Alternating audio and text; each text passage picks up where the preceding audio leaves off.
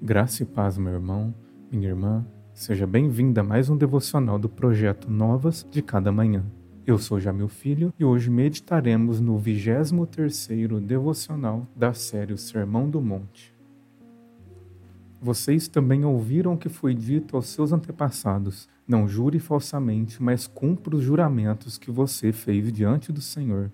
Mas eu lhes digo: não jurem de forma alguma, nem pelo céu, porque é o trono de Deus, nem pela terra, porque é o estrado de seus pés, nem por Jerusalém, porque é a cidade do grande rei. E não jure pela sua cabeça, pois você não pode tornar branco ou preto nem um fio de cabelo. Seja o seu sim, sim, e o seu não, não. O que passar disso vem do maligno. Mateus capítulo 5, do verso 33 ao verso 37. Cristo prossegue o seu ensino acerca dos princípios que deveriam nortear a vida de seus discípulos e proíbe-os de validar suas palavras mediante juramento. Entretanto, o juramento aqui apresentado não diz respeito necessariamente ao juramento exigido pelas autoridades. Em seu julgamento diante do sumo sacerdote, Cristo rompe o silêncio ao ser exigido sob juramento a confirmação de que se era ou não filho de Deus. O que Cristo nos indica neste texto é outra coisa.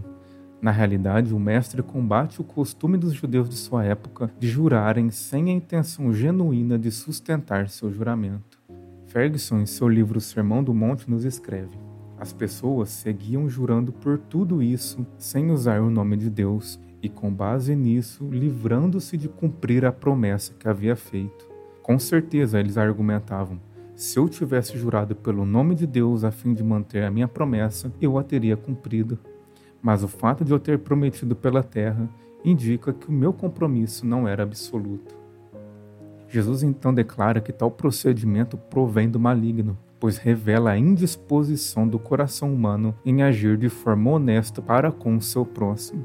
O juramento invalida as palavras do discípulo, conforme nos escreve Dietrich Bonhoeffer. Não há necessidade de o discípulo jurar, pois não existe palavra que não seja dita diante de Deus.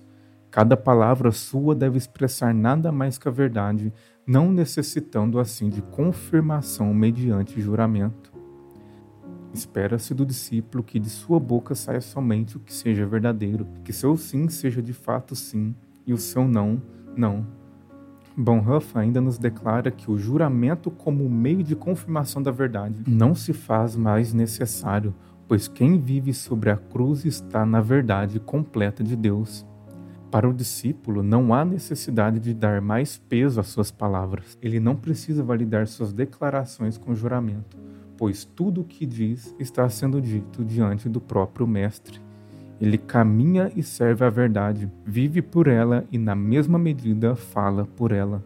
Agir de forma diferente revela que, ao contrário do que se espera, o discípulo deixou-se influenciar pelo maligno, permitiu que sua boca se tornasse instrumento nas mãos do diabo e já não caminha mais na verdade. Cristo exige de seus discípulos o comprometimento sincero com a verdade, sem rodeios, sem ambiguidade, somente o sim e o não. Feche seus olhos e ore comigo. Pai, oro a Ti pedindo para que com Teu Espírito auxilie-me a assumir o compromisso de falar somente a verdade. Não permita que o meu coração se incline diante da tentação de ocultar aquilo que seja verdadeiro. Ajude-me a trilhar pelos caminhos da verdade e a honrar o Teu nome, para que em tudo o Teu reino seja manifesto e o Teu nome glorificado. Oro em nome de Teu Filho Jesus. Amém. Muito obrigado por acompanhar mais um devocional do projeto Novas de Cada Manhã. Lhe espero amanhã em mais um devocional da série o Sermão do Monte. Que Deus abençoe grandemente o seu dia.